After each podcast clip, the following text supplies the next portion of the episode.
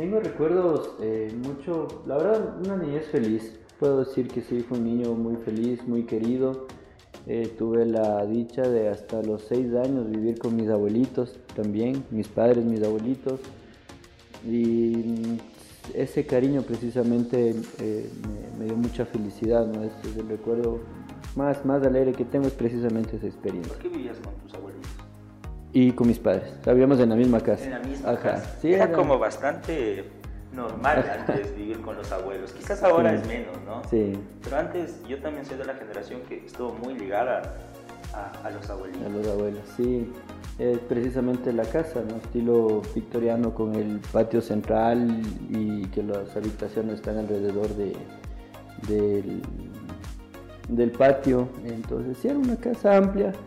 Eh, la verdad, eh, teníamos, como digo, esa, esa dicha, ¿no? Y siempre la casa de los abuelos es la que recibe a los primos y eso, eso recuerdo con mucho cariño, ¿no? En mi escuela, obviamente. ¿En qué escuela En la 5 de junio era cerca del lugar donde yo vivía con mi abuelito, con mis abuelitos ¿no? y, mis padres. Eh, eh, la escuela me iba a veces en bicicleta o a pie, era cerca, ¿no? Y bueno, ya de los seis años fuimos ya a otro barrio, al barrio Automodelo Norte. Eh, ahí me alejé ya obviamente de, mis abuelitos. Y... ¿Cambiaste de escuela también? No, no, no, me mantuve hasta sexto grado. De ahí en adelante fui ya al, colegio salesiano. Complicado, esto de las letras no era complicado, eh, ver en el complejo cosas que se pueden hacer no eran, no era de mucho.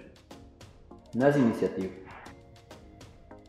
Estás escuchando el podcast del al como educativo con Josué Abacuc, un espacio dedicado para hablar de educación, innovación y liderazgo. Bienvenidos. Bienvenidos y bienvenidas. Iniciamos un nuevo podcast del qué al cómo educativo. Nos vamos a concentrar en este episodio en conversar con uno de los presidentes de clubes deportivos más jóvenes del Ecuador. Nuestro invitado de hoy es Fernando Flor, quien es el presidente de Centro Deportivo Olmedo, uno de los equipos con más tradición y más antigüedad en el fútbol ecuatoriano. Vamos a conversar de deporte, de liderazgo, de educación, porque es justamente sobre educación que va a trabajar la actual administración. Fernando, bienvenido, qué gusto poderte tener en el podcast. Hola José, muchas gracias por la invitación eh, estoy muy contento, la verdad es mi primer podcast en la vida. Okay. Así es que sí, sí, muy, muy feliz de estar aquí. Eh, realmente estamos muy emocionados todo el equipo cuando planificamos los invitados, pues siempre planificamos eh, personajes que tengan algo que aportar. Y cuando evaluamos cómo podemos tener alguien vinculado con el deporte, algún personaje que que esté haciendo algo con el deporte y con la educación, pues pensamos en ti, Fernando. Cuéntanos, em, eres el presidente más joven del Olmedo. ¿Te da algo de miedo tener esa responsabilidad sobre tus hombros? ¿Crees que la juventud es sinónimo de inexperiencia o la juventud a su vez puede ser una cualidad de fortaleza, de vitalidad, de energía? ¿Qué opinas de, de esta responsabilidad que actualmente tienes? Eh, sí, la verdad es un reto muy bonito. Es algo que eh, nunca estuve en mis planes. Creo que las demás cosas sí las he venido planificando. Eh, el, el, mismo hecho de buscar emprendimientos, generar trabajo, más ha sido para empujar este deseo de mejorar la condición de vida de las personas. Siempre ha sido esa mi vocación. Eh, por eso es que, que, hemos logrado abrir algunos emprendimientos interesantes. Hay eh, empresas que manejamos que ya llevan más de 15, 18 años con eh, trabajadores que están con nosotros igual 7, 6, 8 años trabajando continuamente. Y eso habla bien, ¿no? Habla bien, estamos haciendo las cosas bien. Ese es el objetivo. Eh, de ahí en adelante, buscar ser un dirigente deportivo no era tanto la, la visión, ¿no? Eh, se dio por el amor que se tiene al, al, club, eh, siempre he sido hincha del Centro Deportivo Olmedo, el hecho de querer darle un, un cambio a la institución, le conocí yo a Olmedo en una época de gloria y me llenó mucho de orgullo, ¿no? Justo la época en la que quedó campeón yo estudiaba fuera de Riobamba y, y hay esos enlaces en los que uno va sintiendo a la tierra cerca y siempre busca ese referente uno para, para ver el, el valor que le tiene que dar uno al, al, lugar en donde nació. Y Olmedo fue precisamente ese pretexto que me ayudó a, a acercarme, a no extrañar tanto, a, a sentirme orgulloso de ser riobambeño a donde iba. Y ahora, claro, con todas las dificultades, eh, se da esa necesidad de ser recíproco, ¿no? Como una época que nos llenó de orgullo, ahora hay que retribuirle y volverle a dar esa grandeza. Es un reto muy difícil porque en verdad el fútbol es algo diferente. Todo el mundo dice, ¿no? Que ahora eh, los equipos de fútbol deben ser manejados como empresas. Y es así. Pero desde la misma legislación deportiva y, los aspectos del talento humano, la particularidad que tiene el futbolista, es diferente, no es, no es una industria, una empresa común. Eh, sin embargo, hay principios universales que se van manejando y, y, estamos siendo fieles a eso, ¿no? A ser honesto, a manejar las cosas de manera transparente, a buscar eh, mejorar la calidad de vida de las personas, en este caso los futbolistas, que, que son un grupo vulnerable, un grupo complicado de personas con muchas complicaciones, no complicado, con muchas complicaciones. Entonces, dada esta situación, eh, asumo el reto sí con, con, algo de incertidumbre, pero con la certeza de tener un proyecto y tener siempre un plan que nos va a llevar a, a conseguir ese objetivo de verle Olmedo otra vez grande. Yo creo que lo vas a cumplir. Definitivamente creemos eh, que vas a alcanzar ese objetivo. Las personas que nos ven o nos escuchen, pues uno puede sentir los deseos o quizás la vibra, que algunos también lo llaman, de las personas, ¿no? Y creemos en algunas conversaciones que hemos tenido con, con Fernando de que sus objetivos son sinceros en torno a lo que él pueda aportar para Centro Deportivo Olmedo. Pero claro, una cosa es el personaje cuando tiene el cargo, pero creo que todos tenemos ganas de conocer cómo era Fernando antes de tener el cargo de presidente de Centro Deportivo Olmedo. Y en este podcast lo que buscamos es, lo que buscamos es ir entrelazando todas las características o las situaciones que el ser humano tuvo que vivir, que el personaje, que el invitado tuvo que pasar antes de estar en la mirada de la opinión pública. Y en ese sentido, pues vamos por el inicio. ¿Cómo eras Fernando de, de niño? ¿Qué recuerdas de la niñez? Tengo recuerdos eh, mucho, la verdad, una niñez feliz. Puedo decir que sí, fue un niño muy feliz, muy querido. Eh, tuve la dicha de hasta los seis años vivir con mis abuelitos también, mis padres, mis abuelitos. Y mm, ese cariño precisamente eh, me, me, dio mucha felicidad, ¿no? Es, el recuerdo más, más alegre que tengo, es precisamente esa experiencia. ¿Por qué vivías con tus abuelitos? Y con mis padres, vivíamos en la misma casa. En la misma Ajá. casa. Sí, era, era como bastante normal antes vivir con los abuelos. Quizás ahora sí. es menos, ¿no? Sí. Pero antes yo también soy de la generación que estuvo muy ligada a, a los abuelitos. A los abuelos, sí. Es precisamente la casa, ¿no? Estilo victoriano con el patio central y que las habitaciones están alrededor de, del, del patio. Entonces, sí, era una casa amplia.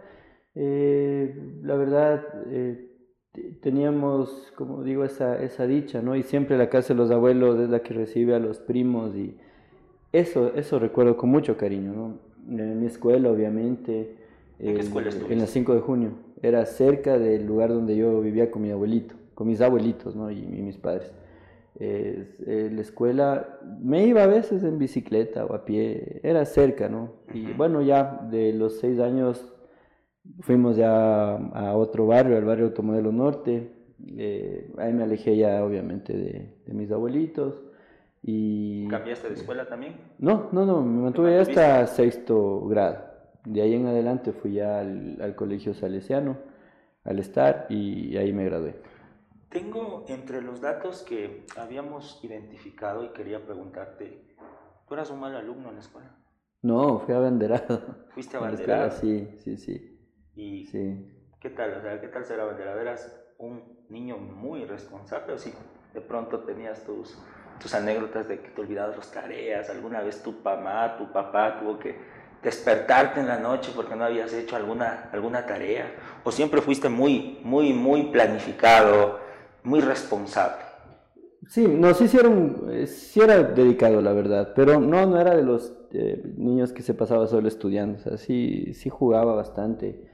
Pero claro, ah, era todo a su tiempo, ¿no? Cuando tenía que hacer las tareas, las hacía, no, no me acuerdo de haber pasado por que mi madre esté presionándome por una tarea. Sí, sí era, yo considero un, eh, un niño responsable, pero también me acuerdo, claro, hay disgustos de mis padres por haberme escapado a jugar y cosas así. Entonces, jugabas? Eh, un primo, eh, justo vivía con un, eh, cerca un primo, el Javi, Javier Landazuri, y él solía jugar mucho fútbol, básquet, me escapaba con él. teníamos unos vecinos en la casa de mis abuelitos que tenían un, un gimnasio y era igual ahí algo de box y, karate. Nos escapábamos de estar ahí. Y al otro lado, en cambio, de la casa había un, tenía unos vecinos, un grupo, una orquesta de música. Entonces se les oía la orquesta y, y, me llamaba la atención eso de la música también. Y sí, o sea, lo que hace el niño, ¿no? Normalmente creo, considero que era más seguro salir a la, a la calle eh, sin ningún problema, ninguna preocupación. Había unas canchas cerca en, en Bellavista, Bellavista, sí. Eh, y ahí era donde se salía a jugar. ¿Alguna comida en especial que tú recuerdes? Porque creo que cuando somos niños vamos definiendo cuáles son esos platos de comida especial o eso que nos encanta luego con los años y que luego cuando ya te casas le dices a tu esposa, Ay, mi abuela o mi madre preparaba algo riquísimo, me da antojo y, bueno, ¿cuáles eran qué esas comidas que disfrutabas mucho en la niñez? La verdad, la comida típica. Sí, sí considero que, que, mi, mi, familia ha sido muy tradicional en el aspecto de, gastronómico. Eh, sí, por ejemplo, lo del caldo de patas, una sopita de pollo, o sea, cosas tradicionales, sí, la verdad me acuerdo bastante de eso. Las empanaditas, cosas que hace mi, madre y hacía mi abuelita también. Pero sí, platos típicos, la verdad eso sí me acuerdo mucho y, que la verdad por mi, mi, padre es, es médico, él ha sido como que medio eh, alejado de eso de comer fuera de casa y, en especial estos platos típicos, ¿no? Así es que el único lugar donde comía era en mi casa y, y claro, sí me acuerdo de mucho platos típicos, la verdad sí, eso sí. ¿Cuál es tu comida favorita? No, ahora de todo. Ahora Pero de todo. siempre hay algo en especial. es que me gusta todo. Por ejemplo, los mariscos me encantan, las pastas, me gusta eh, la si carne. que poner un, un, unos tres platos, ¿no? Que Fernando, digamos que a partir de ahora vas a tener que comer estos tres platos por un periodo prolongado de tiempo. ¿Cuáles serían esos platos? Y puede ser por ejemplo, me encanta la sopa de pollo de mi mamá. Eso no me cansaría de comer nunca. Podríamos prolongadamente la sopita. Toda la vida, sí, sí soy bien sopero. Eh, me gusta también la, la cazuela, por ejemplo. La cazuela. Mariscos. Sí, y los cangrejos. Con eso yo vivo feliz. Estamos en el mismo team. Yo también creo que los mariscos espectacular, los cangrejitos no pueden faltar. Y la sopa, yo también sí, sopero. Sí, sí, yo puedo no comer arroz, pero si la sopa falta, siento que algo me, me falta en la vida. Un buen asado, por ejemplo. También. Un buen bife, un lomo. Correcto. También. No, sí, y yo hago mi doctorado en Argentina. Ya te imaginarás la cultura de la carne que hay en Argentina, de la buena carne, de los asados, porque es todo un concepto el asado. Así es. Tu papá es un médico muy reconocido en Riobamba. Sí, sí, sí. ¿Es estricto en la casa? No, la verdad, quien, quien ponía la, la, eh, ahí la, la, vara recta era mi madre. O sea, siempre mi madre. Mi padre sí, la verdad, me acuerdo de mi vida que, que me ha hablado un par de veces, serio, ya, en serio, en serio, un par de veces. Cuando... No, pues susto, ¿no? Porque era común verle a mi mami enojada. Pero no a tu papá. Pero a mi papá. ¿Y, cuando, y, por qué le viste enojado a tu papá? ¿Qué hiciste? Sí, fue pequeño justo con mi primo. Una escapada que ya me dijo él no debe salir y pues salí con mi primo. Ahí fue la primera. Y bueno, unas ya de adolescente que en verdad sí, sí andaba ahí medio malcriado, pero no, mi padre siempre ha sido más de, del consejo, de, de, hablarme bien, de hacerme ver las consecuencias que puede traer un acto. Eh, pero así como que en esa línea, no o de, de, hablarme, de aconsejarme con firmeza, así. Pero no, no, así como estricto en, en, lo que cabe, ¿no? O sea, siempre me han dado como que mi libertad de elegir, de, de hacer las cosas que yo pienso y ellos siempre apoyándome, ¿no? Mi padre mi madre, así es que... No, pero en, cosas sí, por ejemplo, esto la comida en la calle, pero no me he dicho, no, no vas a comer. Sino, sí, comes, puede pasar esto. Algo así, ¿no? Entonces... ¿Qué cambia tu vida eh, o cómo es tu visión de terminar la escuela en un establecimiento fiscal en la 5 de junio y entrar al colegio al Salesiano? ¿Cómo es el matiz? ¿Cómo empieza tu perspectiva, tu, tu prisma a, a, enfrentar este, este nuevo reto académico y esta etapa, ¿no? Que es la adolescencia. Sí, el, el primer cambio fue obviamente el ambiente. ¿no? La verdad, por, por, ejemplo, en la escuela, mi, mi profesora, eh, Lolita Luna, me acuerdo, José Villamarín, mi profesor, Pepito, eh, buenos profesores, eh, todo lo contrario a lo que se escuchaba en cambio en los colegios fiscales, ¿no? Igual Lolita con mucho cariño, eh, Pepito también.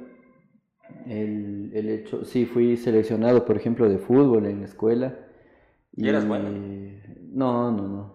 era ahí de los que entraba, creo que para completar la nómina, pero lograba entrar, que era lo importante. Tampoco eras tan mal. Claro, claro. Estabas ahí. me ganaba ahí, la, Correcto. logré ser seleccionado.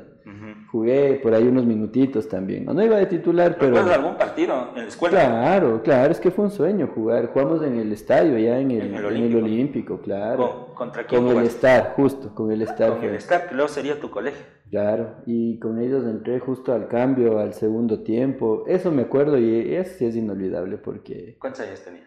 Eh, la escuelita, sexto grado. ¿Cuántos, cuántos habían sido? ¿Diez años tal vez, por ahí? Sí, sí. Terminando justo sexto, sexto grado. Ya.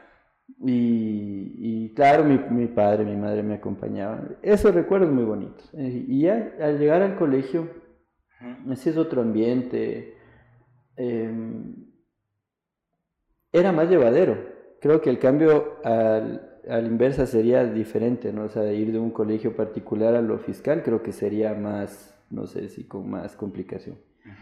Pero no, la verdad, eh, el cambio eh, académicamente nunca estuve bajo el nivel de los estudiantes del Salesiano, nunca. Eh, habían vacíos en inglés, en cosas como de computación, que en ese tiempo era todo básico también, ¿no? Pero sí en mi escuelita no se vio mucho eso. Pero ahí no, el ambiente, hice buenos amigos del inicio, amigos que hasta ahora eh, tenemos una muy buena amistad de, de, los compañeros del colegio.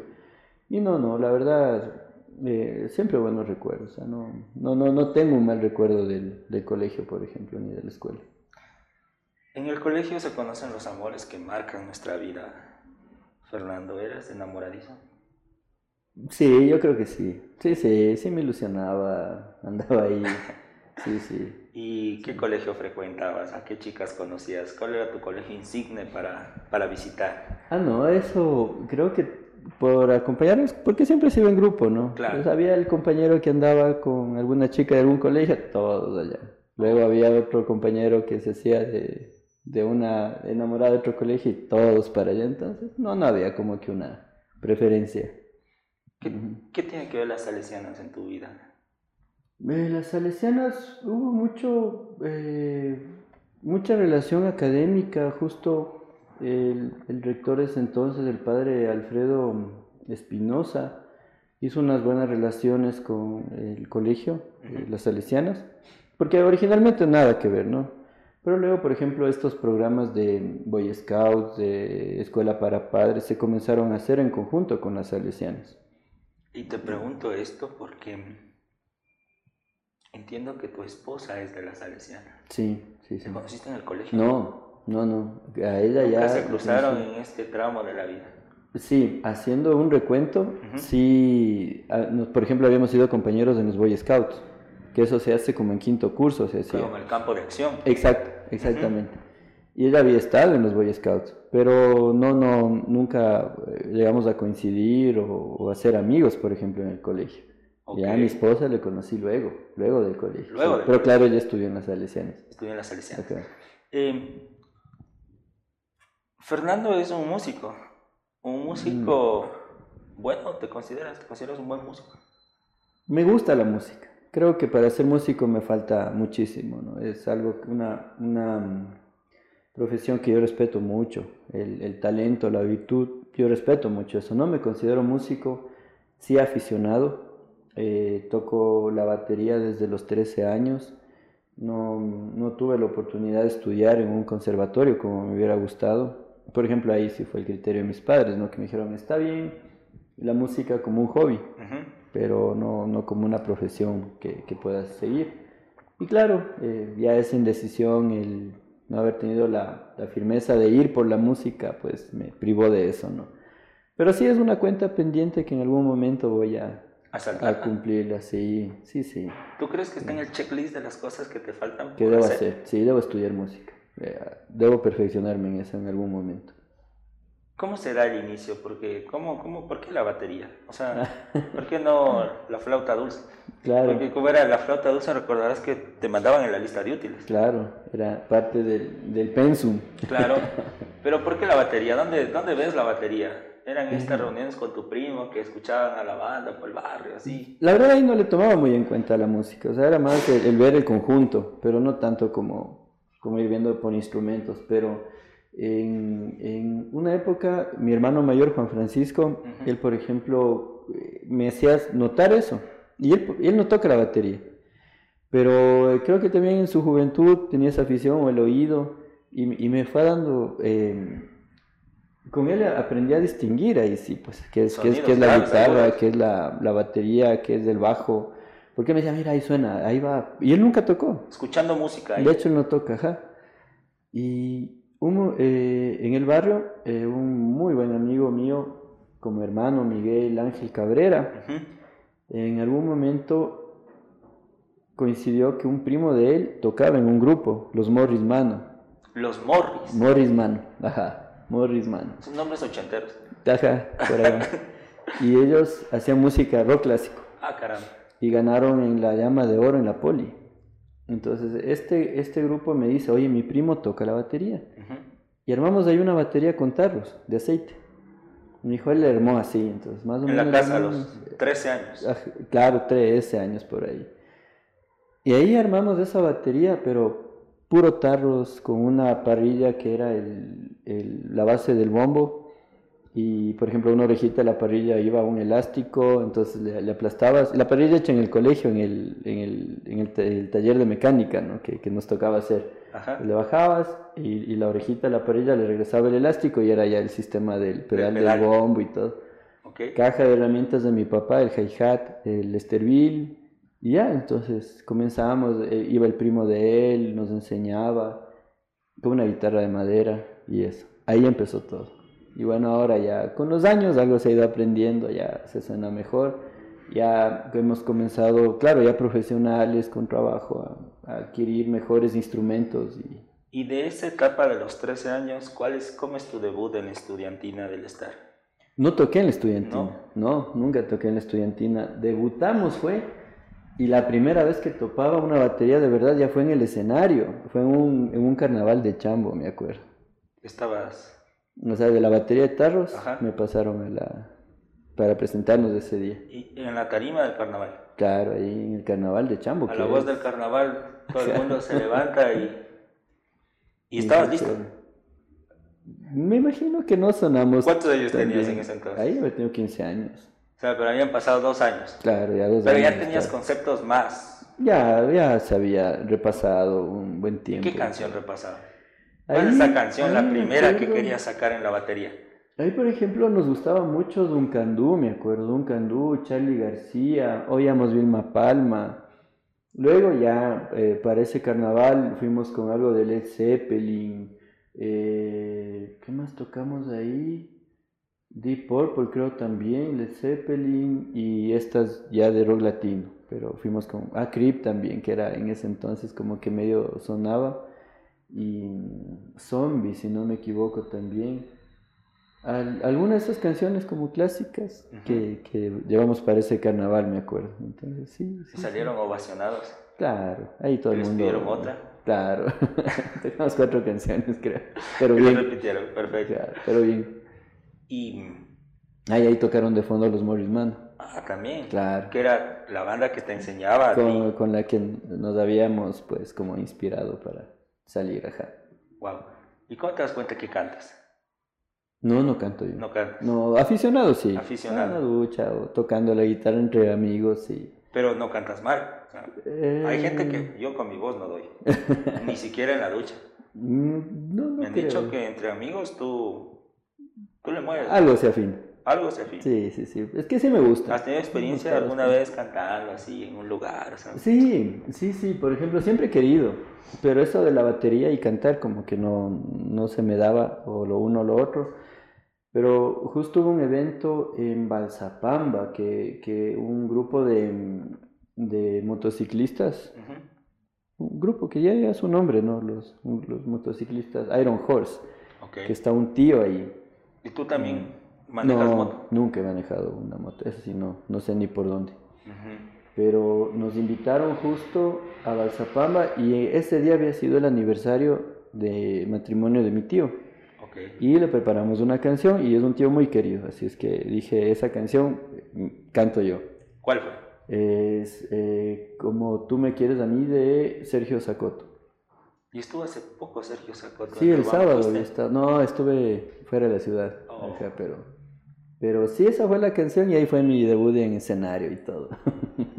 Muy bien. Así que sí, Y Pasando papelones, pero feliz. no, yo creo que, o sea, Fernando es un hombre humilde, pero los que no cantamos, ya sabemos que el que dice que sí afina, es que sí canta. Listo, terminamos eh, el cole. eh, ¿Cómo será eh, el que conoce a tu esposa? ¿Cómo le conoces? A mí me encanta conocer las historias de amor, porque siempre tienen algo, ¿no? Y te acuerdas que conversábamos hace poco de que tu esposa y tú eh, coincidieron en el campo de acción, pero no se conocieron. ¿Cómo conoces a tu esposa? A mi esposa, ya la verdad la había visto. Riobamba es una ciudad pequeña. ¿Qué te gustaba? Pues, claro, sí, ya eh, uno conocía eh, todo, ¿no? La, la gente que salía siempre en las fiestas. Ya la había visto. Sí, sí me gustó desde que le vi. Y coincidimos en una fiesta, fue justo de amigos en común. ¿Ya en la universidad? Y ya, sí, porque yo me acuerdo ya haber estado estudiando fuera. Sí. Y en esa fiesta, claro, ya le conocí. eh, ¿Y cómo se dio este proceso de conocerla? ¿A bailar? O sea, ya le habías visto y ¿A que tú le invitaste a bailar. Claro, claro. Entonces ya me O sea, le viste y dijiste, es mi oportunidad. Hoy es cuando. Entonces bailamos y no sé si ya. ¿Qué bailaban en esa época? ¿Cuál era el ritmo? Porque ahora es full reggaetón. Puchi, ¿Cuál es la pues, canción que bailaste en ese momento? ¿Qué habrá sido? Proyecto 1, tal vez. Proyecto Andy. Papo, alguno de esos. Ok. Por ahí, por ahí. Tú le dijiste. ¿quieres bailar conmigo? ¿Cómo era? A bailar tu el, tibu- el tiburón. El tiburón. y salsa también, creo, por ahí. ¿no? ¿Y eres buen bailarín? No, no, no. Bailo igual salsa, bailo lo mismo. Sea, es el mismo paso para todo. Exacto. Perfecto. No, más Pero rápido, más lento, pero. Tenías la actitud, o sea, Claro. ibas a conquistar. No, actitud siempre. Actitud siempre. Esa es la actitud entonces. actitud siempre. Correcto. Y cuéntanos, entonces le sacas a bailar. Claro, y, y yo no estoy seguro si ella le pedí el contacto, el teléfono. No, no debe haber sido celular, yo creo, en ese El de la casa. No estoy seguro de la casa, debe haber sido. Claro, y yo también soy de los últimos que en esa generación pedía el número de la casa. Y tocaba hablar con el papá Claro, y decirle costaba al la papá familia entera antes de Sí. que te pasen. a- Sí. Sí. Ya estaba en la extensión cuando estabas hablando. Sí, claro. Eso, eso sí. Ahí había que ser bien, bien puesto para llamar y hablar con el suegro y decirle, pásame a su hija. Pásame a su hija, claro. Y luego las cuentas de teléfono también. También. Que eran cosas serias. Y luego los papás se enojaban porque estabas hablando como desquiciado en el teléfono. sí. Y, le pediste el número? Sí, debe haber sido el de la casa. Pero eh, como no hablé mucho eh, ese día, luego ya no lo encontré. O sea, se desaparecía la fiesta. Claro, y bueno, ya conversando me, había, me dijo que no, ya no lo encontré ni en Rubamba. Ah, caramba. Sí, justo había coincidido creo que con vacaciones y se fue a Estados Unidos a pasar vacaciones.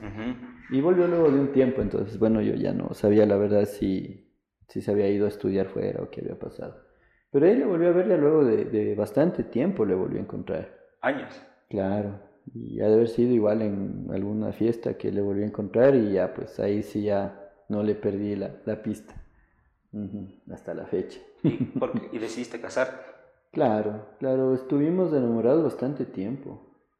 Alrededor de unos 10 años, si no me equivoco, de enamorados. Entonces, ya de ahí a, a casarnos y, claro, ya muy convencido que era la mujer que, que había esperado para que sea mi compañera de vida. La paternidad es algo que te caracteriza, porque justo te preguntaba, ¿qué hace Fernando para desconectar? Cuando estás estresado, el teléfono no para, los mensajes, ¿cómo desconectas? El campo, me gusta bastante el campo. Eh, eso sí, es como heredado de mis padres siempre nos ha gustado, ha sido un sueño tener una casa de campo, poder salir, sembrar árboles, plantitas frutales, árboles. Siempre ha sido eso como que muy de mi familia. Y ha sido un momentito de conexión, ¿no? Porque es el momento en el que con mis padres sembramos o vamos a ver cómo están. Ver que nace un aguacate por ahí es algo que, que, que sí, o sea, no, sencillo, que es algo muy sencillo, pero que nos ha unido como familia bastante, bastante. Y eso es, eh, mis papitos tuvieron justo la fortuna de comprarse una casa de campo hace varios años, en los camino a los Cubilines, un sector que se llama Sasaput, ajá. Y bueno, por estuvimos ahí como unos ocho años, si no me equivoco. Y bueno, ya por cuestiones del frío, porque sí, en verdad era una zona muy fría, muy bonita, muy bonita, con una vista impresionante, pero también por la altura se daban muy pocas eh, frutas y decidieron vender y luego ya compramos algo más cerca, más calientito, menos altura. ¿A dónde se fueron? ¿En Chambo mismo? En Chambo, sí, es Gio se llama el lugar. Justo es de la entrada de Chambo a la derecha.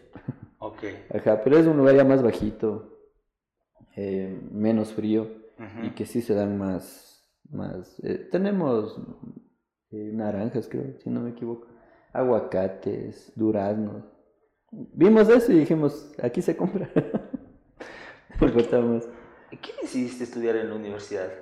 ¿Por qué no te inclinaste por la música? Nos contabas que tus papás dijeron la música como hobby, pero de eso a la carrera que estudiaste, ¿qué estudiaste? Diseño, diseño industrial.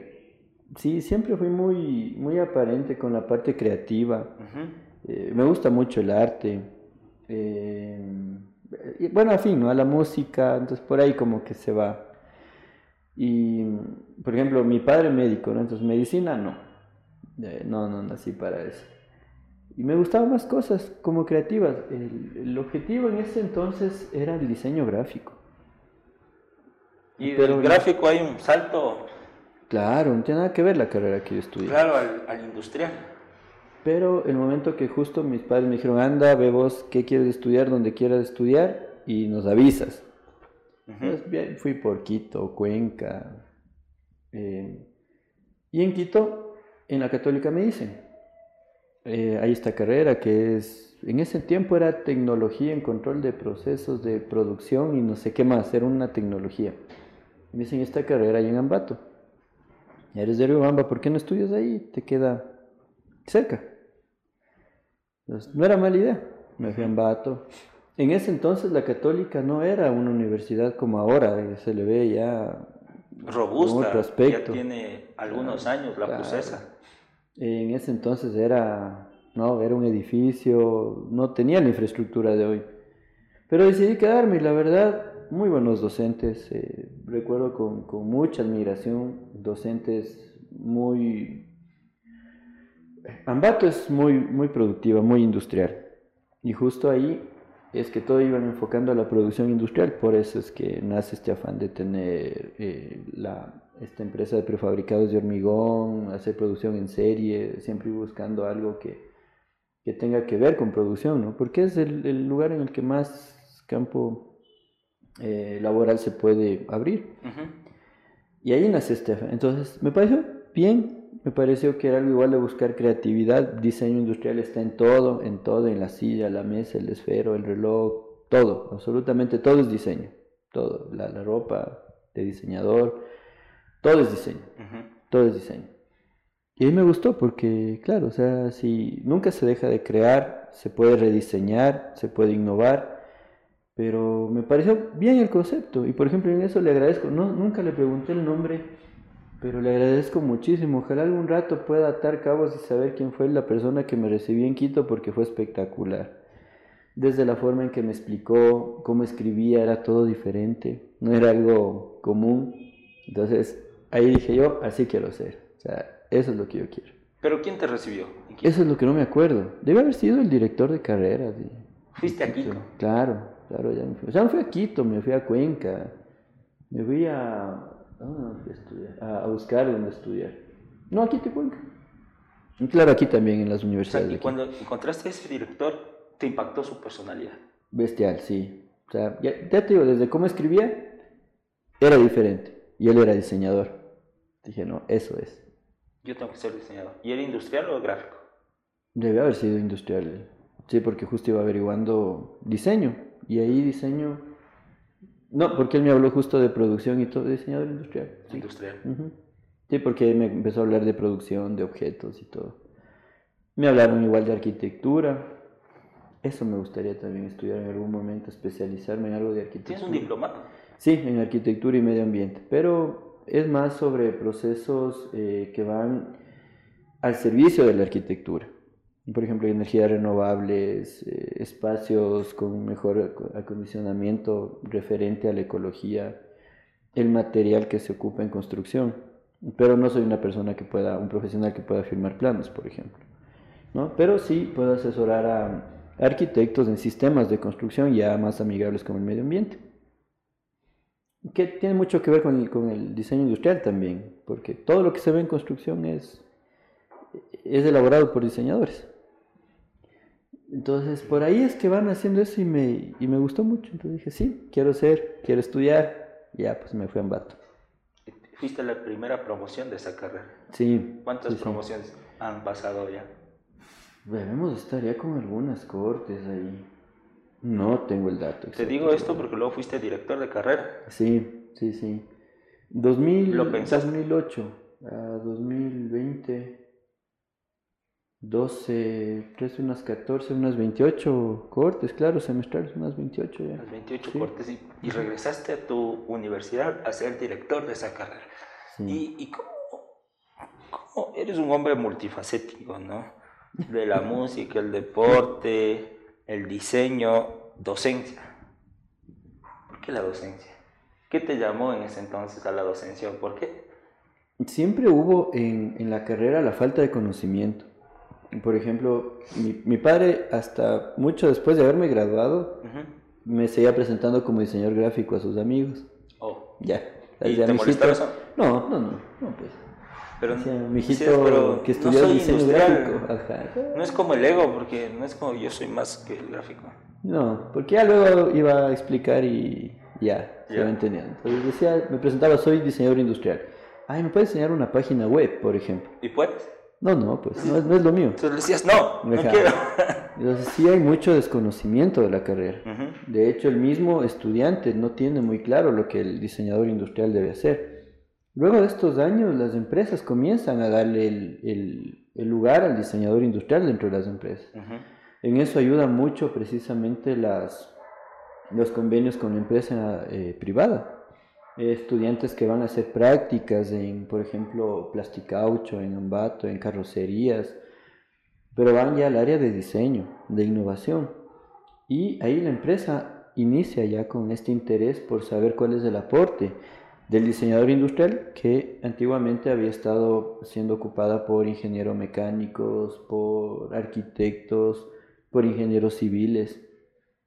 Y ahí ven en realidad que el diseñador industrial es, pero es indispensable en una empresa que quiere innovar, ¿no? Porque ¿qué es lo que se hacía mucho? Copiar modelos, por ejemplo en las carrocerías, copiar modelos de Brasil, de Colombia y, e, e importar las piezas y implementar acá. Pero aquí, por ejemplo, se ve que el, el, interior de un bus es un 80% fibra y, y, las piezas son, perdón, un 80% importadas. ¿Y por qué no se desarrollan esas piezas acá? Eh, la tapicería, el mobiliario, las luces, el sistema de audio, de acondicionamiento. Todo eso es el diseñador. El diseñador te propone la mesa, la altura, el material, la resistencia. Todo eso hace el diseñador. Pero se ha sido muy eh, poco conocida la carrera, muy subvalorada. Y ahí es que tengo la fortuna de, de abrirme un buen campo profesional acá. Y mis docentes, del momento que yo me graduó, como al año y medio, ven que, que comienzo a hacer muchas obras aquí, comienzo a hacer proyectos acá. Me dicen, oye, eres un buen referente. Nos Además, soy el primer ingeniero en diseño industrial de la, de la católica y estoy seguro que del país. Me falta saber si en alguna otra universidad hay un, otro ingeniero un poquito más antiguo, si no yo sería el primero. O sea, tu generación. Mi, promoción fue la primera de ingeniería. Cuando yo entré era tecnología. Luego de unos años abren la ingeniería y fuimos la primera promoción y fui el primero en defender. Mi acta de ingeniero en diseño industrial es la 001 de la PUCESA. ¡Wow! Claro, soy el primer ingeniero en diseño industrial. Podría ser del Ecuador. Puedo ser del Ecuador, sí. Hay un par de datitos por ahí, porque en Quito no hay ingeniería, por ejemplo. Ahí se quedaron en esto de la, de la tecnología en control de procesos y algo más. O licenciatura, creo que abrieron. esta carrera de diseño industrial soy en Ambato. En Ambato. Eh, abrieron ya en la central, pero abrieron hace poco, hace unos cinco años. Abrieron una en Spol. Ahí, ahí la, justo cuando estuve de director, estaban abriendo esas, de director de carrera estaban abriendo en otras universidades. Entonces quiere decir que si la católica es la más antigua, sí puedo ser el primero del país, pero tengo que ver un par de datos por ahí y sería. Y ahí entonces comienzo a abrirme el campo laboral y me dicen, ven, porque sería bueno que cuentes tu experiencia y que vean que el diseño industrial sí tiene campo laboral y que puede ser una carrera que, que aporte mucho. Y, y ahí me llaman a la docencia y comienzan ya todas estas reformas de educación y que el docente universitario debe tener maestría, me becan en una maestría en la universidad y pues para devengar me quedo como docente y ahí sí hasta la fecha. ¿Desde ahí sigues haciendo docencia hasta la actualidad? Sí, sí, sí. ¿Estás todavía en Ambato? En Ambato sí, en la Universidad Católica, todavía. O sea, actualmente estás entre la dirigencia deportiva y las clases. Y las clases. Y también has sido el SPOCH. Sí, estuve ahí un año y medio, dos años en la, en Spoch. Fui justo un periodo. Eh, en la católica estaba a tiempo completo, entonces me vine a quedar unas horas nada más en Spoch. Sí, también fui docente. ¿Cuál es tu reflexión entre la dinámica económica de Ambato y la dinámica económica de Riobamba? Porque también esto se puede extrapolar a lo deportivo. Ambato tiene al técnico, al Macará, al Mushugruna, y quizás otros equipos que están en la B y ya mismo ascienden.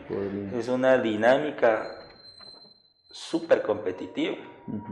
O sea, Ambato quizás podría disputarle en número de equipos a ciudades grandes como Quito o Guayaquil, Tucuragua. Ni siquiera Ambato, Tucuragua como tal. Y en la parte económica también, claro, tiene lógica que haya la carrera de diseño industrial porque gran parte de las carrocerías que se hacen en el Ecuador, en un gran porcentaje, se hacen en Ambato. Gran parte de los zapatos que se hacen en el Ecuador se producen en Ambato. Y así hay muchas cosas que se producen, hay una industria en Ambato. Sí, per cápita es, es la, la, provincia con mayor número industrial del país. Ajá. ese dato yo no lo a, a, nivel de población. Y relacionado al, número de industrias, es la que más industrias tiene per cápita en el país. Yo escuchaba algún día al rector de la UTA, señor, al doctor Naranjo, al doctor Naranjo, y decía que uno de cada cinco zapatos, quizás este dato no sé exacto, pero lo hacía con mucho énfasis, se produce en Tungurahua. Eh, el 80% de la carrocería se produce en Tungurahua. Y es interesante ver cómo se articula la empresa privada, el sector público y las universidades para impulsar y sacar adelante la provincia. No solo mi institución, no solo mi empresa, no solo eh, yo como persona, en la parte individual. ¿Por qué siempre has estado más en Ambato que en Riobamba? Claro, claro, por, por, los estudios, por el trabajo. Pero, ¿qué, ¿qué, te atrae de Ambato? Eh, me gusta mucho la parte de docencia fue, eh, se me abrió la puerta en la Universidad Católica. Acá en Spoch fue un poquito más complicada, y temas más eh, políticos. sí, que lamentablemente empañan bastante el, el, ejercicio docente. Y eso en Ambato, por ejemplo, no se ve en la Católica, ¿no? Entonces, Tal vez porque sea privada. Se me abrieron las puertas de allá y, he hecho el ejercicio docente ahí en mi 90%, a la excepción de uno año, un año y medio, dos años, que, que estuve acá en Espocho, pero allá hubo esa mayor apertura. Y justamente el, hecho este de la industria, de la característica que tiene esta profesión, hace que en Ambato sea mucho mejor. Chimborazo es mucho más agropecuaria, industrial muy poco. Eh, justo eh, estamos en un proyecto para ampliar la oferta académica en la Universidad Católica y se hizo un estudio y Ambato tiene tres parques industriales. Hacer encuestas de la industria, de la demanda y todo lo que necesitamos para armar las pertinencias de carrera nos ha tomado en Ambato alrededor de un mes levantar encuestas. En el parque industrial de acá de Riobamba me bastó una semana y estuve yo solo para hacer esa encuesta. Hay un aparato eh, industrial muy pequeño en Riobamba, muy, muy venido a menos el parque industrial está desapareciendo. La mayoría de las empresas están regadas, no, no se concentran en un parque industrial como en, como en Ambato. Acá hay empresas, por ejemplo, lácteos están por San Luis, carroceras están al norte de la ciudad, pero no se concentran. Y es precisamente por esa falta de visión de impulsar la industria. Pero sí somos muy fuertes en la parte agrícola, en la parte pecuaria. Chimborazo es muy fuerte en eso. Pero no tecnificado. No, no. Todavía no, primario. Falta mucho, ajá. Falta mucho. O sea, debemos ser fuertes en algo, o sea, porque ya sería el colmo que teniendo las tierras no produzcamos. Pero eso es básico. Ahora, ¿cómo industrializamos? ¿Cómo generamos industria? ¿Cómo amplificamos eso? ¿no? O sea, eso todavía es una deuda pendiente. es un reto, es un reto. Mucho se ha manejado por herencia, por em, eh, empirismo. Hay muy, muy poca visión en lo que se puede invertir para mejorar esta industria, sea la agrícola, la pecuaria o cualquiera de ellas pero sí nos falta bastante. Como, como ciudad hay muy pocos incentivos. Eh, ponerte acá una empresa es llenarte de impuestos, llenarte de problemas, de líos, porque se quiere hacer bien, pero no hay la facilidad. por eso mucha gente opta por la parte más, eh, ¿cómo, ¿cómo, puedo utilizar el término? No es irregular. Informal. Informal, pues esa es la palabra, informal de manejar las cosas, porque te evitas pagar impuestos, te evitas, pero todo eso debilita el sistema que debería aportar. Productivo, el músculo industrial de, de, la provincia y de la ciudad. Quieres entrar al parque industrial y tienes la luz más cara, el agua más cara y el arriendo más caro. Son bizarros los arriendos aquí en Riobamba. O sea, realmente... Y en el parque industrial de Ambato te dan facilidades con la condición que la, que la, eh, la mano de obra sea un, un 90% de personas del sector y nada más pero te exoneran agua, luz. Eso nos falta aquí. Perfecto. Dos empresas fundas, justamente en la parte de la industria. ¿Cómo te van en las empresas? ¿Cuál es esa, esa arista eh, de Fernando empresario? Bien, me ha ido bien. Justo eso es lo que me consuela un poco eh, para empezar en, en, lo del fútbol.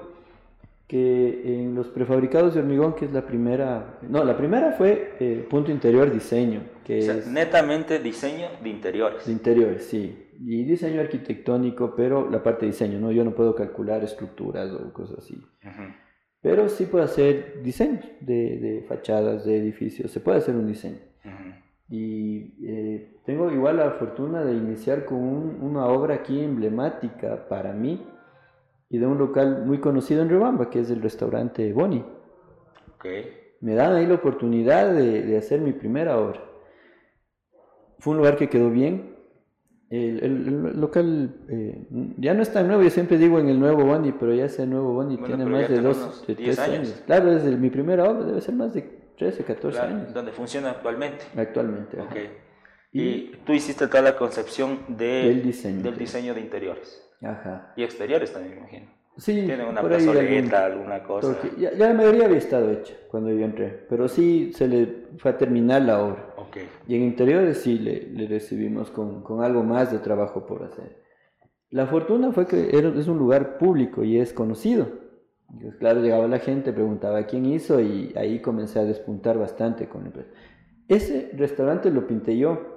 Todos los acabados de pintura, de, de mobiliario, eso hice yo. Y de ahí comencé a hacerme ya de, de un grupo de, de entre albañiles, pintores, electricista, carpintero. Pero esa obra entré yo solo porque era mi primera obra, no tenía mi equipo de trabajo. Ok. Y claro, ahí comienza ya a aparecer esto de, de tener más obras. Luego hice una peña que se llamaba El Monasterio, que esa es otra historia, Que se queda por, Atrás por el de la- atrás de, de la catedral. de la catedral. Ajá. Sí, sí. Ya dejó de funcionar, luego hicieron gimnasio y todo. Pero ahí era una peña. Esa originalmente era el concepto de hacerle una peña con, con eh, don Héctor Lomas. Que en paz descanse. Y, y él luego, esa es otra historia también con, con don Héctor Lomas. Él por poco y me hace eh, estudiar otra carrera. Wow, qué carrera? Claro, no, lo que pasa es que yo vuelvo y en el colegio sí iba yo al gimnasio que él tenía. Él siempre ha tenido gimnasio, en el American Gym, me acuerdo. Claro. Siempre tuvo. Y apenas graduado, como no tenía que hacer, claro, no recién graduado. Y voy al gimnasio, regreso donde él. Y me dice, ¿pero qué estudiaste? Digo, nada, diseño industrial y me especialicé en diseño de interiores.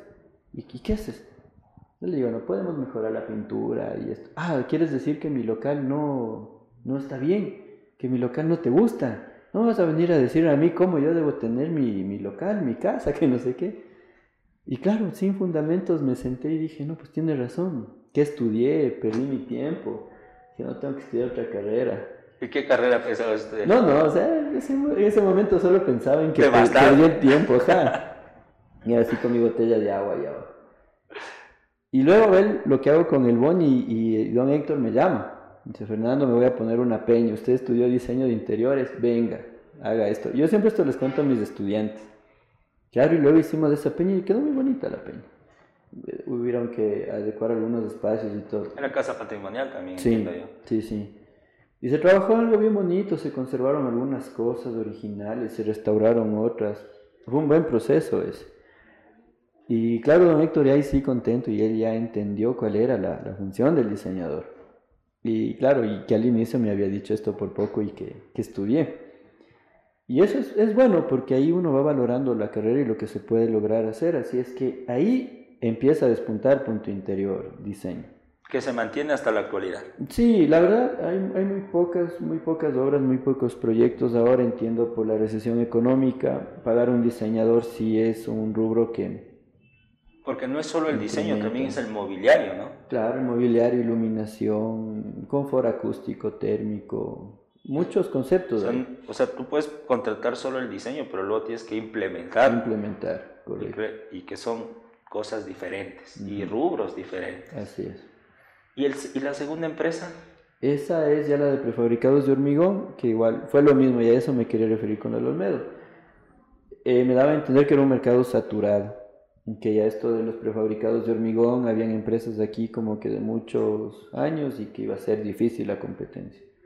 Y en estos como 17 años he visto cerrar esas empresas y la mía sigue vigente. O sea, con mucha pena, ¿no? Ver, ver que cierren, no es que me alegro de eso, pero es casi lo que está pasando acá en Olmedo. es algo que me metí sin saber, que era con una proyección no tan optimista y con planificación, con los principios que hablamos eh, de honestidad, de hacer un buen trabajo, tener bien a la gente. Eh, sigue vigente y seguimos con ¿Pero qué crees que, que determina que durante estos años muchas empresas han cerrado y tu empresa se ha mantenido? El buen manejo y el seguir invirtiendo.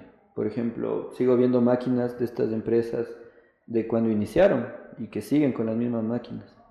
Nosotros hemos ido cambiando, mejorando las máquinas, tecnificando los procesos, eh, siendo muy conscientes en el hacer un buen producto. Eh, es, eh, los prefabricados son un negocio de centavos, pero es en volumen. Y lamentablemente se he visto muchas personas que muchas empresas que no hacen un buen estudio de esto, no, no, analizan bien sus costos, a, la gente no le capacitan. Eso nosotros hemos hecho un trabajo muy fuerte en control de calidad y ahora ya nos recomiendan. yo no estoy ni siquiera en un lugar muy visible y, a diario llaman a cotizar por, referidos. Y eso habla bien. O sí nos preocupamos mucho en mejorar los procesos y mantener la calidad.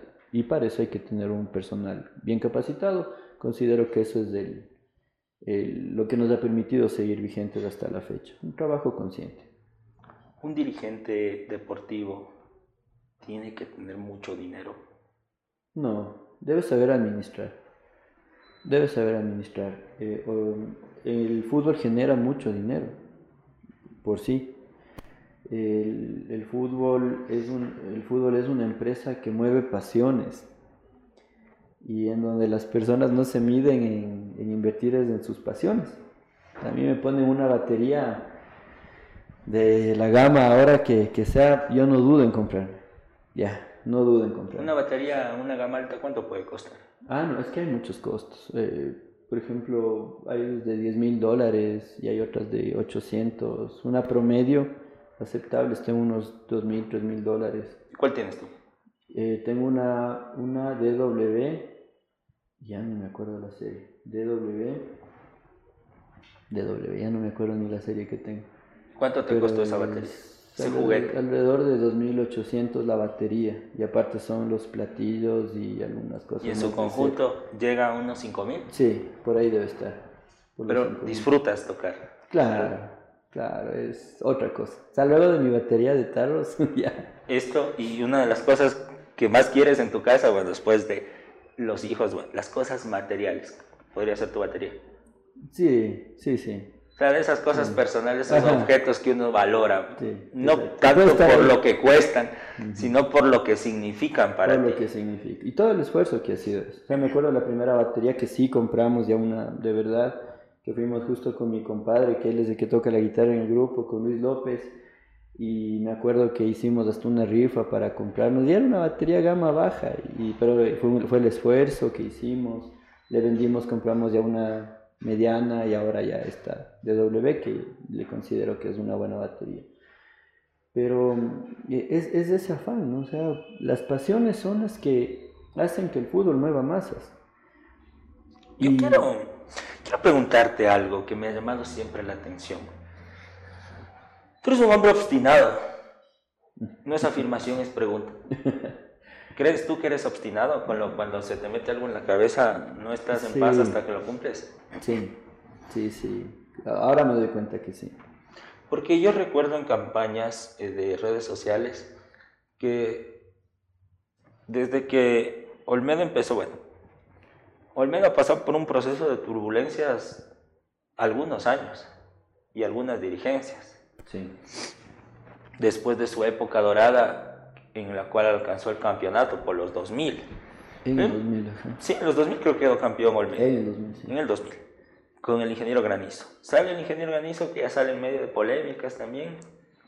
Y desde ahí todo ha sido polémicas en el Olmedo. Pero yo me acuerdo que la última presidenta Olmedo, antes de que salga, yo veía en redes sociales que Fernando Flor era el futuro del ciclón. Tú ya estabas desde antes de que termine su periodo la expresidenta con la intención de liderarle al Olmedo. Sí. Y, y eso no se da de la noche a la mañana. ¿Cómo, cómo se dan las, las causas o las condiciones para que tú empieces a ver o a verte como presidente del Olmedo? Pero desde el momento cero, porque ¿cómo te vinculas? Si estabas en la docencia en Ambato, si estabas en la empresa de hormigones, en la empresa de diseño de interiores, nada que ver con el fútbol. ¿Cómo Sí, das nunca. ese salto? Nunca. Eh, al empezarle a ver mal al equipo, eh, conversamos un grupo de amigos, cada quien con diferentes profesiones, y siempre con este afán de proponer, ¿no? Entonces, las, las cosas veíamos mal, y, y eso yo no me canso de repetir porque ese fue el punto en el que dije, está mal. Era un partido que el marcador... ¿Quién nomás estaban? Está... eh, En esas, es como reunión de amigos, ¿no? O sea, nos reunimos y ¿de qué vamos a hablar? De política. ¿De qué vamos a hablar? Del equipo de la ciudad, ¿no? de fútbol. ¿Quién estaba? Ahí, ahí está Luis López, que él domina mucho este tema de, de las TICs y de la, la parte informática y todo eso. Estaba mi hermano, eh, que se especializó en marketing deportivo. Eh, amigos de mi hermano que les gusta mucho el fútbol también. Y, y estuve yo. Y dijimos, no, pues a ver, eh, Olmedo está mal. Y yo, por ejemplo, en esto que veo el, el marcador, que ya ni siquiera estaban las, las tablitas puestas con los nombres, sino había sido una hoja de papel periódico y con el nombre del equipo en un marcador. Ujú. Y en medio partido se empieza a despegar eso y a volar y todo. Y Entonces, claro, decimos, no, pues esto está mal. O sea, ya, ya sabía yo por mis estudios que una CNC cale el nombre, va, se pega y no es ni muy caro. Digo, no, pues donemos. O sea, a ver, yo puedo mandar a calar los nombres de todos los equipos y que eso se ponga en el marcador y algo, ¿no? Y ya Luis, oye, propon algo de, de sistemas para que se haga una página web de Olmedo, se pueda generar algo de tecnología. Falta por ahí, David, sí, en marketing deportivo, podemos hacer esto.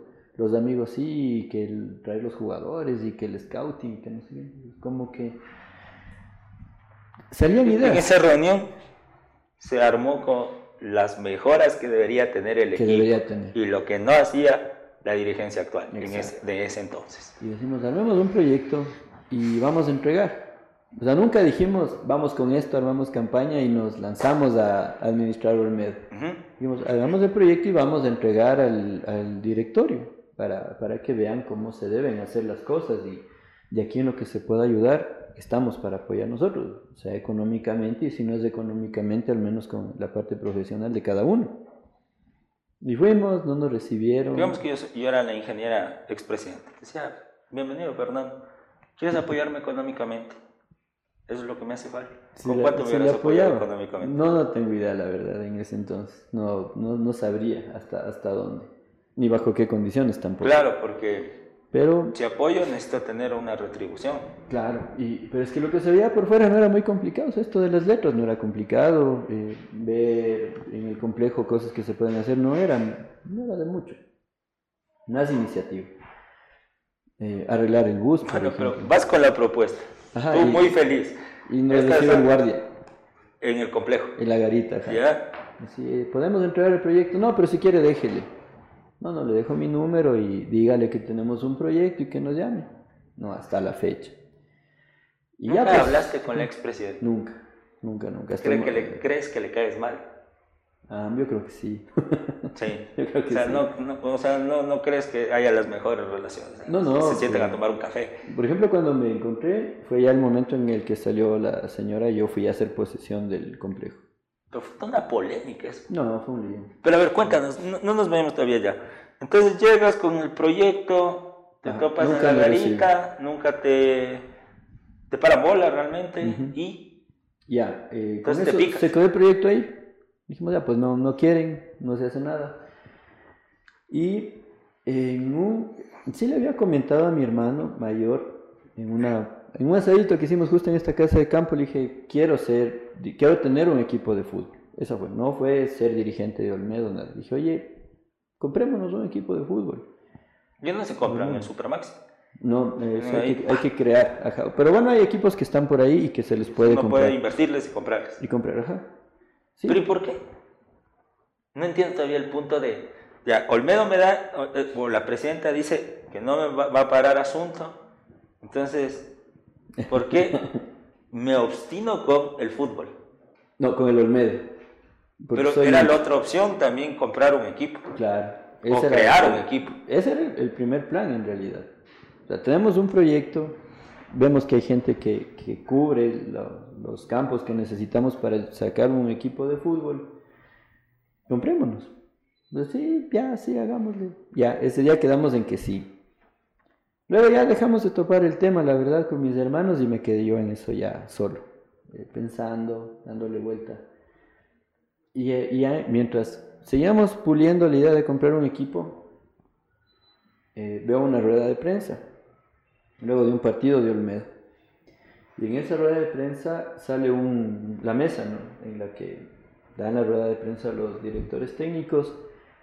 Y era una, una mesa horrible, era desclavada, vieja, Ante todo, el ojo del diseñador industrial. como diseñador. No, yo también creo que la vida está en los detalles. Hasta la pluma con la que escribes. La vida está en los detalles. Sí, sí, sí. Y, Comparto contigo eso. y le veo y digo, no, algo está mal. Y por fortuna, escribo y digo, qué pena que ni para un escritorio. Y la verdad, comentario desubicado porque... O sea, eh, por, por redes sociales. en, ajá, en la en de prensa en Facebook. Facebook que estaban pasando. Y claro, desubicado porque en realidad el escritorio no era responsabilidad de Olmedo, sino de la federación, porque el- eh, estuvo hecho el- la rueda de prensa en el estadio del, del- del Olímpico, en el Olímpico de Riobamba. Y claro, esa mesa pertenecía a la federación, no a Olmedo. Ujú. Pero como ya todo se estaba viendo mal, digo, no, pues ni siquiera para una mesa tienen. Y claro, le respondió un hincha. Y me pone, ah, si tanto te quejas, entonces dona una. Entonces pon la mesa. Buena idea. Digo, es, y justo eh, había desarmado mi oficina y estaba por construir otra oficina. Y tenía embodegado mi escritorio. Digo, es más, tengo uno. Para dar, para dar este momento le puse al hincha así en, en la calentura, porque hemos Claro. de haber perdido el partido, me imagino también. Ok. Y una vez más tengo una y voy a regalar.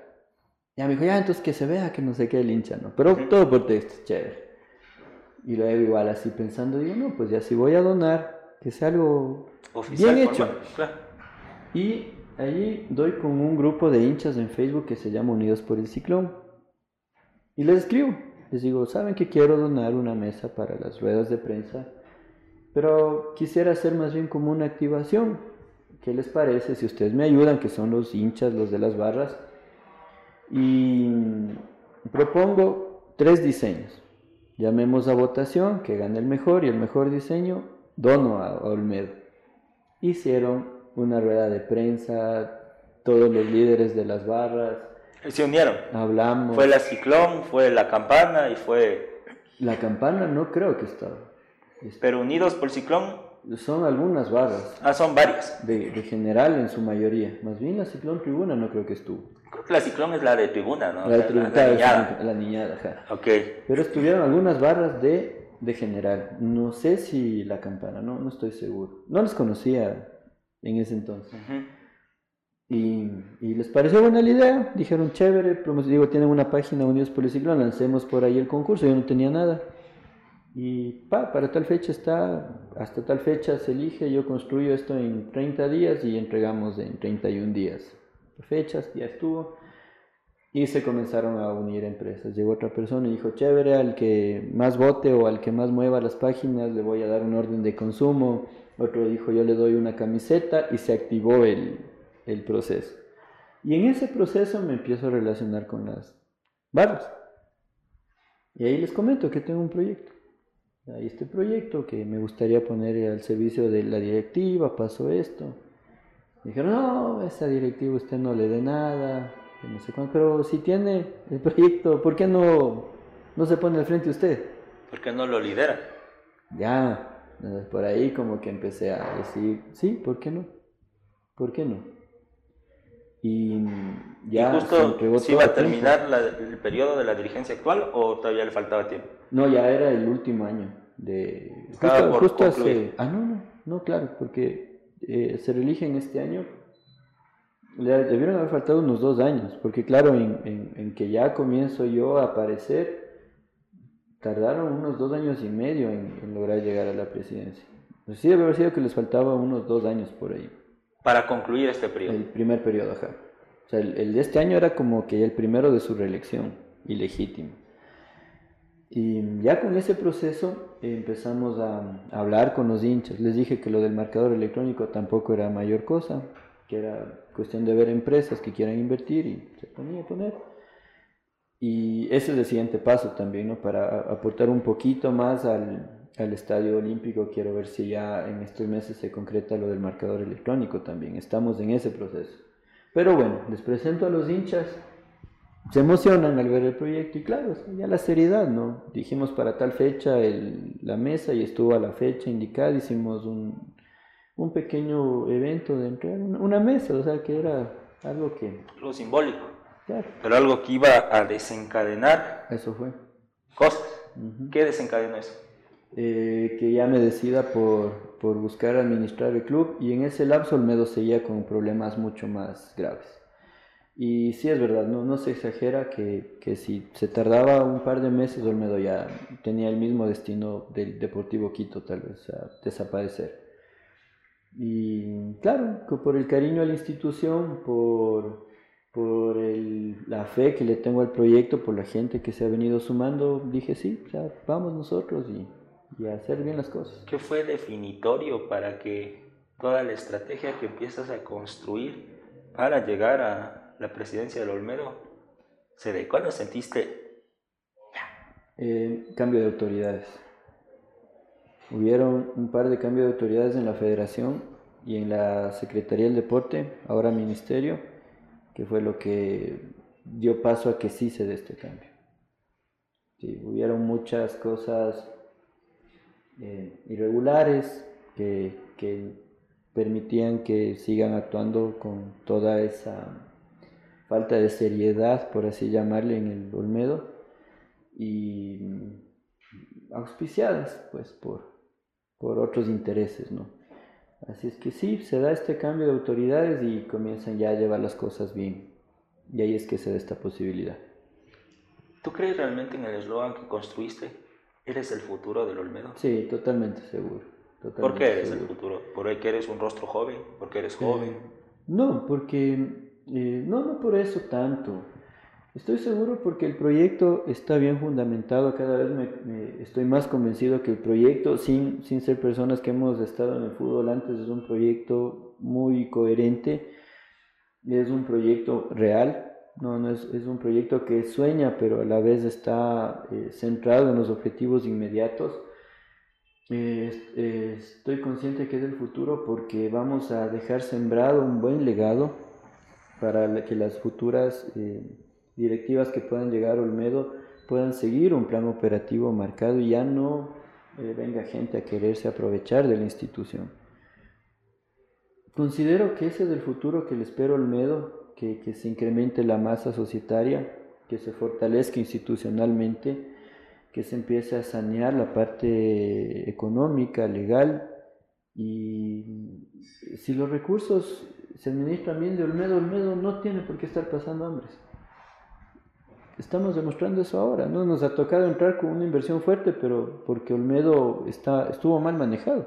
¿Cuánto se necesita de inversión para, para salvar el Olmedo? ¿Con cuánto de inversión ingresaste? Eh, a la fecha vamos con alrededor de unos 180 mil dólares invirtiendo en cuatro, tres, cuatro meses que vamos, desde octubre. 180 mil que es dinero de tu bolsillo. Claro, claro. Para ser dirigente, o sea, sí se necesita dinero. para cuando encuentras un club con problemas. Exacto, exacto. O sea, yo estoy seguro que en los cuatro años el directivo que venga no va a tener que asumir con esa cantidad. ¿Y cómo, ¿Y cómo uno recupera ese dinero como dirigente?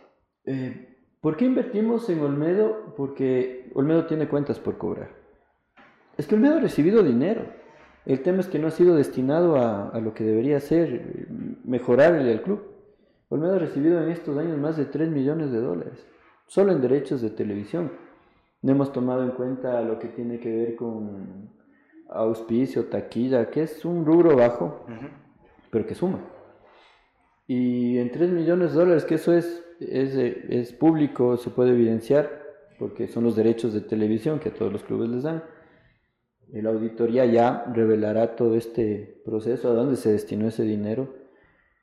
pero han, han manejado sus recursos, no han destinado a lo que debe ser. Entonces el fútbol tiene una muy buena proyección con la Liga Pro, yo confío muchísimo en el proceso que tiene Liga Pro, en, la parte regular económicamente a los, a los clubes. ¿Y por qué invierto? Porque el momento que nos enteramos cuánto tiene Olmedo por cobrar, tiene alrededor de, ahora a la fecha tendrá alrededor de unos 400 mil dólares por recuperar. Y claro, sin miedo puedo decir que hasta esa cantidad yo voy a invertir. O sea, si, si sé que Olmedo no tiene por, por cobrar, no, no me arriesgo tanto. Pero tiene por cobrar esta cantidad, entonces tengo la, la oportunidad de invertir ahora que el club lo necesite y luego recuperar eso sin ningún eh, incremento o algún interés que me puedan retribuir con algo. Simplemente sanearle al club, dejarle bien porque soy hincha. Ese es el ejemplo, ¿no? Viene una empresa y me dice, sí, voy a aportar con 40 mil dólares en auspicio, pero te voy a pagar en junio. Perfecto, sé que voy a poder poner 40 mil dólares y que en junio los voy a recuperar. Porque no conozco una persona en el mundo que esté dispuesta a regalar su trabajo, su patrimonio en algo que no es propio. Eso yo lo hago en mi empresa sin ningún problema. Pero no es el afán apoderarnos de Olmedo, ni ser dueños de Olmedo. Nuestro afán sí es estabilizar al club, si podemos aportar económicamente con la seguridad que vamos a recuperar, porque eso, eso de recuperar depende de nosotros, de nuestro trabajo. Si yo no me quedo sentado a esperar solo los derechos de televisión, y salvo a buscar auspiciantes, convenios eh, para que el club siga funcionando, sé que ese dinero va a retornar, pero depende de mi trabajo y del de mi directorio, obviamente. Pero esa es más o menos la idea. ¿Cuántos años ve o te ves como presidente del Olmedo? Cuatro años, los que debo estar. Si eh, se, nos va bien y, y podemos ser reelegidos y es la voluntad de la Asamblea, pues seremos reelegidos. Pero mi proyecto está pensado para cuatro años. ¿Y en el plano futbolístico dónde le ves a Olmedo? Yo espero en los cuatro años por lo menos dejarle con un torneo internacional, o sea, con regresar a competir en un torneo internacional. Esa es la aspiración en estos cuatro años. Ojalá el campeonato. ¿Cuál es tu visión de generar proyectos educativos en un club deportivo? ¿Por qué ¿Por qué crees que la educación puede incidir de manera positiva en la gestión de Fernando Flor frente al Olmedo? Porque hay muy buenos ejemplos de que el, incursionar en la educación, que el tener un buen proceso educativo, eh, hay literatura, igual que nos ayuda a entender que un jugador formado eh, académicamente, intelectualmente, entiende mejor las disposiciones técnicas, tácticas, asimila mejor la parte teórica de los entrenamientos, y fuera del fútbol, eh, la educación les transforma la vida a los chicos. Hay muy buenos ejemplos a nivel mundial de clubes que le dedican eh, su, una gran parte de su proyecto a formar a los chicos, no solamente como buenos futbolistas, sino como seres humanos. Y para eso la, la educación es indiscutible, que es muy necesaria. El futbolista a los 30 años está acabando su carrera y tiene toda una vida para hacer algo también ya a nivel profesional y esa es la idea, la misma premisa con la que hemos iniciado nuestros proyectos es mejorar la condición de vida de las personas.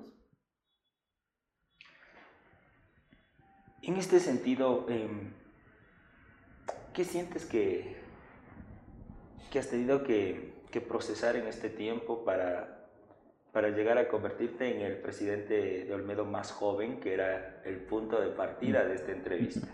¿Qué aprendizajes has adquirido y qué crees que puede marcar la diferencia en tu gestión? El, trabajar honestamente, el ser fiel con los principios que uno tiene. Creo que ahí el margen de error se va cerrando más. Eh, hemos hecho un trabajo muy consciente.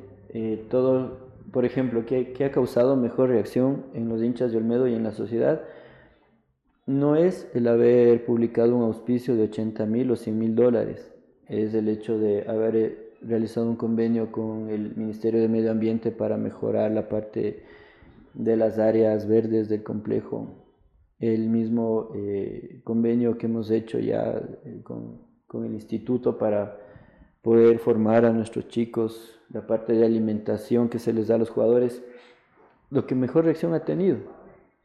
Tanto lo que hemos invertido, lo que hemos mejorado en infraestructura no, no, impacta mucho, sino es el hecho de, ir más allá y de mejorar la parte humana de los, de los jugadores.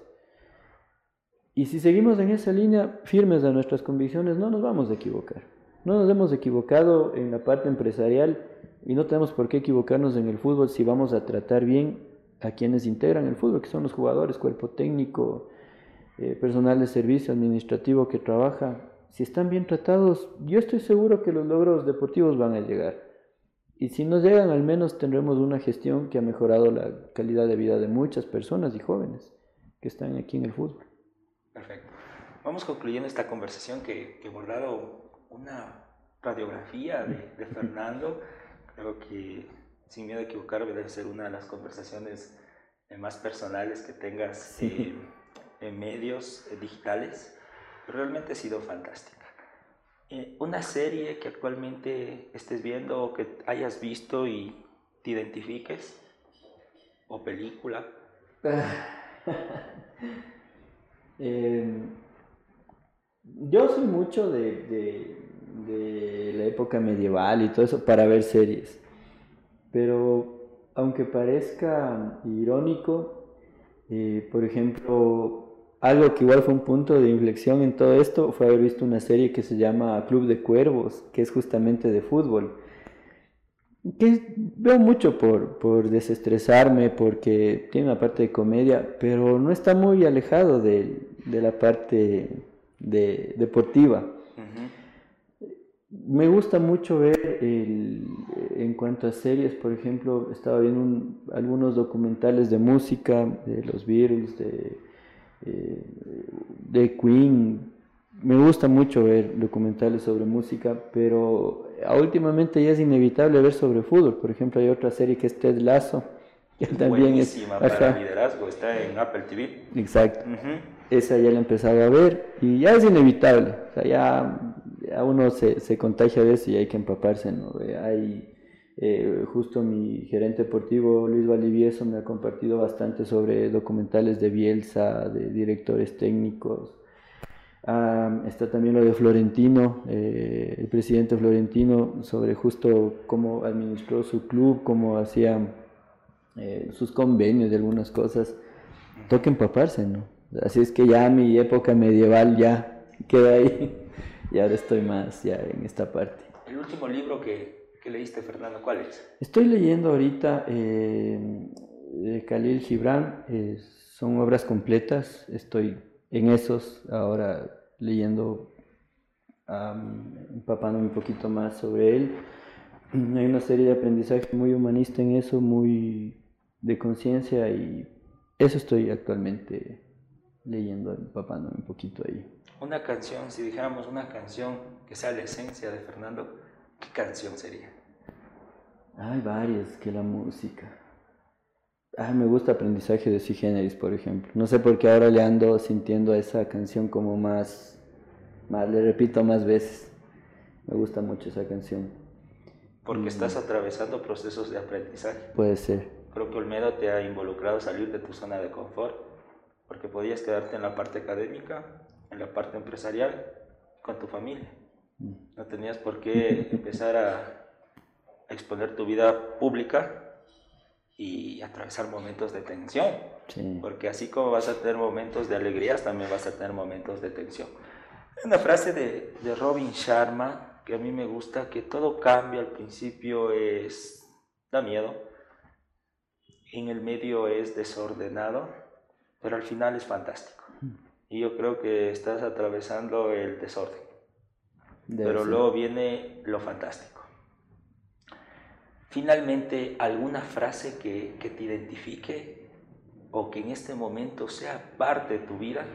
Y me llevo mucho por eh, esto de, de, tener cuidado con lo que uno desea. La verdad, porque sí, el, el ser humano en, en, su firme convicción lo puede lograr. Y es justo lo que hablábamos, esto de, de, pensar, de, ir por algo. Y yo estoy seguro que cuando uno lo hace esto con muy buena intención, se da. Así es que sí, sí se debe tener mucho cuidado con lo que uno desea y, y el por qué uno desea eso. Y sí, sí, sí, porque se han sido meses muy complicados, muy complicados. Pero mm, de a poco, considero que en estos tres meses que se ha hecho justamente esto de desear algo, nos ha, nos ha hecho que todo el potencial que podamos tener como equipo de trabajo lo estemos sacando bien. Y me gusta mucho ver crecer también a mi equipo, por ejemplo, de marketing, de comunicación, ver cómo son chicos que están afrontando esto también con, con mucha convicción. Eh, ver lágrimas, eh, pese a que cuando asumimos el club estaba descendido. Y aún así fue doloroso eso, porque el esfuerzo que se está haciendo es grande. Y ver lágrimas de mi equipo de trabajo por algo que ya estuvo consumado, no deja de ser doloroso. Y esa pasión es la que nos va a empujar a hacer cosas importantes. Esa pasión, ese deseo por sacar adelante. Estoy seguro que vamos a hacer un buen trabajo con el club. Yo también estoy seguro, Fernando, y te deseo eh, mucho trabajo, porque creo y estoy consciente de que cuando uno trabaja a conciencia, eh, nunca tiene malos resultados. Eh, te deseo también humildad, porque vas a encarar cosas distintas a las que has tenido. Y claro, el fútbol mueve pasiones y mueve millones. Que siempre puedas estar en el escenario de tener, eh, yo siempre les digo a los colaboradores de los proyectos que, que tenemos como red, como fundación, que tenemos que ser lo suficientemente humanos y celestiales, ¿no? Andar en, en ese equilibrio, ¿no? Entre lo humano y lo celestial, porque, claro, eh, no dejas de ser un personaje público, y cuando eres un personaje público, experimentas la fama, el poder, la autoridad. Y claro, esto hay que tenerlo, tener cuidado, ¿no? Porque yo creo que ahí uno tiene que tener mucha cabeza fría. Eh, creo que tienes la juventud y las ganas y por lo que nos comentas, un gran equipo de trabajo. Y yo creo que las grandes transformaciones en cualquier ámbito empresarial, educativo, deportivo, académico, lo haces con equipos, no lo haces solo como individuo. Los equipos son capaces de hacer cosas increíbles, pero los equipos no se crean solos.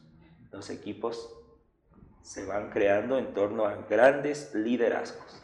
Entonces es generar liderazgos en todos los eh, equipos que tú vayas creando, el de marketing, el de gerencia, el entrenador, los jugadores. Pero realmente eh, auguro que, te va a ir bien. Eh, nos devuelves el optimismo porque claro, es el equipo de la ciudad definitivamente y, y si gana Olmedo creo que gana Riobamba, gana la provincia y es momento de, de empezar a pensar de manera colectiva, no individual. O sea, sí es momento de que las universidades, las empresas privadas, las instituciones públicas nos unamos con un objetivo. ¿Cuál es ese objetivo? Sacar adelante la provincia y todo lo que involucre la provincia. Estoy contento porque veo un relevo generacional, nuevos rostros asumiendo responsabilidades y tengo optimismo en lo que pueda venir para para el equipo de la ciudad, para Olmedo, para la ciudad como tal y para la provincia. No sé si tienes algún mensaje final. José, nada más agradecerte por el espacio, eh, estoy siempre a las órdenes. Es un momento en verdad que hacía falta, eh, muy diferente a lo que se suele eh, tener normalmente de, lo que le interesa al periodismo deportivo, a la parte comunicacional y ha sido un momento de retrospectiva eh, que, que, en verdad me, me, me ha hecho eh, renacer algunas cosas más que por ahí estuvieron. José, muchas gracias por el espacio y esperemos que así sea. Hay una gran responsabilidad, pero considero que, que están grandes personas también asumiendo esta responsabilidad. Felicitaciones eh, al presidente más joven que asume uno de los clubes centenarios del país y pues que este periodo esté marcado por grandes retos en torno al liderazgo, pero muy, muy vinculados a las transformaciones que la educación puede hacer en el deporte. Ratifico que al Ecuador solo lo vamos a transformar si transformamos y cambiamos nuestro sistema educativo. La educación es el pilar de toda transformación y el deporte no es la excepción. Muchas gracias por acompañarnos en un nuevo episodio del qué al cómo educativo y los esperamos en el próximo podcast que de seguro tendrá un invitado excepcional como el de hoy.